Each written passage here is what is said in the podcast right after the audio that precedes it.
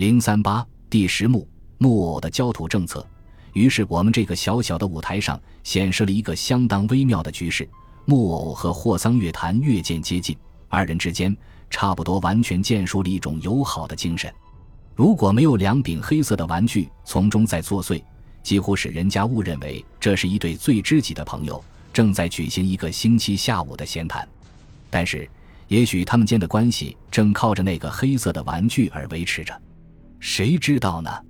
例外的是，室内其余两个人，那个女子，她像一只受冻的麻雀，蜷缩在那沙发的一角，她的失神的眼珠一直提心吊胆看着木偶对方那支枪。每一秒钟过去，她的鬓边的汗珠只管一阵阵地沁出来。还有包朗，自从走进这气作室的门，一直好像一个初进学校的小学生，似乎他感到他的手足没有地方可以安放。他一面静听对方微妙的谈话，一面他的不安稳的脚不时在圆桌底下发生踌躇的活动。有一次，他把他的脚尖重重踏到了霍桑的脚背上，几乎要使霍桑跳起来。于是，霍桑抛掉烟尾，伸手看看手表。他像井然醒悟似的说：“喂，先生，我已经把我要说的话全部都已告诉你，是不是？不错，霍先生。”木偶静静的回答：“记得我在出进门的时候，你曾提出你的诺言。你说，如果我能早一点来拜访，你就把那幅亲自领走的话双手交还给我，是不是这样？”木偶依然静悄悄地说：“但是，但是怎么样？”这“但是”两个字立刻引起霍桑的焦躁。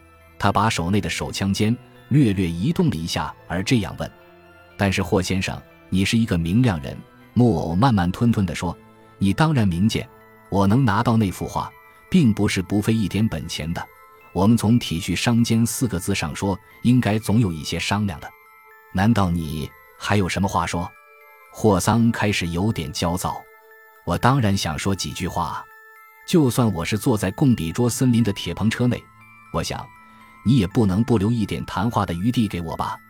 木偶闪着眼珠回答：“怎么？”你还预备提出条件吗？霍桑真的前出了一九一八年的伏羲大将的态度。现在我限你三分钟的时间，拿出那幅画来，跟我走。他说完就站起来，把那只枪口向前移动三寸。包朗也以被牵线的姿态，随着他同伴的紧张的动作而紧张地站起来。木偶看着对方这个进攻的形势，他紧闭起一只眼睛，向霍桑的枪口。做出一种小孩张西洋镜的样子，他说：“我有一个建议向二位提出。”他又歪眼看看包朗，在使用手枪之前，最好检查一下保险门，看看有没有开好，否则临时恐怕要上当。我们手里既然拿着纸牌，我们当然懂得玩纸牌的方法。霍桑说着，莫地，他把枪口指向木偶的头颅。你以为我不会开手枪？哎呀！在这突然紧张的空气之中，忽有一个尖锐的呼声起于木偶的身后。室内三个男主角的视线不约而同集中于同一角度。只见木偶背后那个女子已从沙发里面直站起来，她的脸色完全惨白，好像一座石刻圣玛利亚的样子。本来我们的木偶有说有笑，始终保持顽皮的作风，可是那个女主角的动人表情。却使他的绅士态度受到了一点小小的影响。霍桑把枪口推后一些，偷眼向他看着，只见他的额上有一点小亮的汗珠在渐渐沁出来。霍桑狞笑的想：“好啊，我老早准备把一方新的手帕借给你，让你可以磨磨你的香汗呢。”霍桑想的时候，木偶和他的女伴交换了一个眼色，仿佛已把一封安抚的电报轻轻地送了过去。于是他又看看霍桑，我知道霍先生的枪法很准，要不要把我的头颅全冲一下枪靶？他伸手指指自己的额角，顺便抹掉一点汗液。他又恢复了顽皮的声音，不过要请霍先生把枪瞄得准些，不要错打在一个佛像的头颅上。你这话是什么意思？霍桑不得不瞪出了眼珠而发问。他知道这个魔鬼的话，必然有些不可测的意思的。请你暂且坐下，好不好呢？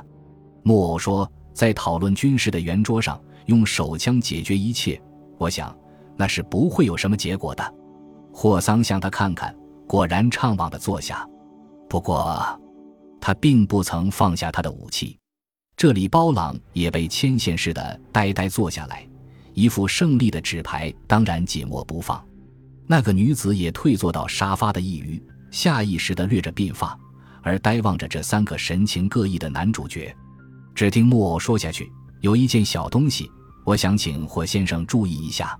你看，在这小圆桌的边上装有一个特别电钮，我只要轻轻把它按一下，就可以和楼上的伙伴们互通消息。”木偶说到这里。闪闪眼珠，并不说下去。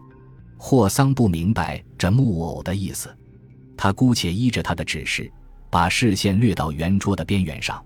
只见桌边刻着一些精细的花纹，在花纹中间有几个凸起的东西，像是花蕊的样子，看去可能是有一个电钮在着。霍桑再把困扰的目光送回木偶的脸，于是木偶又说：“霍先生已经看见这个东西了，我再告诉你。”譬如我把这个电钮按一下短声，那是一个警戒的警报；按得长一些，那就算是紧急的警报。方才我在拉椅子的时候，我曾在这桌子边上一连按了两下，这就是通知楼上的伙伴，如果听得楼下有什么动静，譬如听到枪声之类，不妨把那张画马上就给撕碎，绝对不需要考虑。霍桑听得呆了，呼吸有点异样，他的准备出界的手帕大有刘公自用的趋向。木偶还在冷静地说下去：“做强盗是一种太危险的事。一个稍有脑筋的人，既然干着这种危险的生活，当然随时随地会有一些必要的准备的。你想是不是？”说到这里，他突然用高声提出他的最后问句：“喂，霍先生，你要不要看看莫斯科的焦土政策呢？”霍桑听完这话，眼珠转了一下，蓦地，他像一头老虎那样跳跃起来。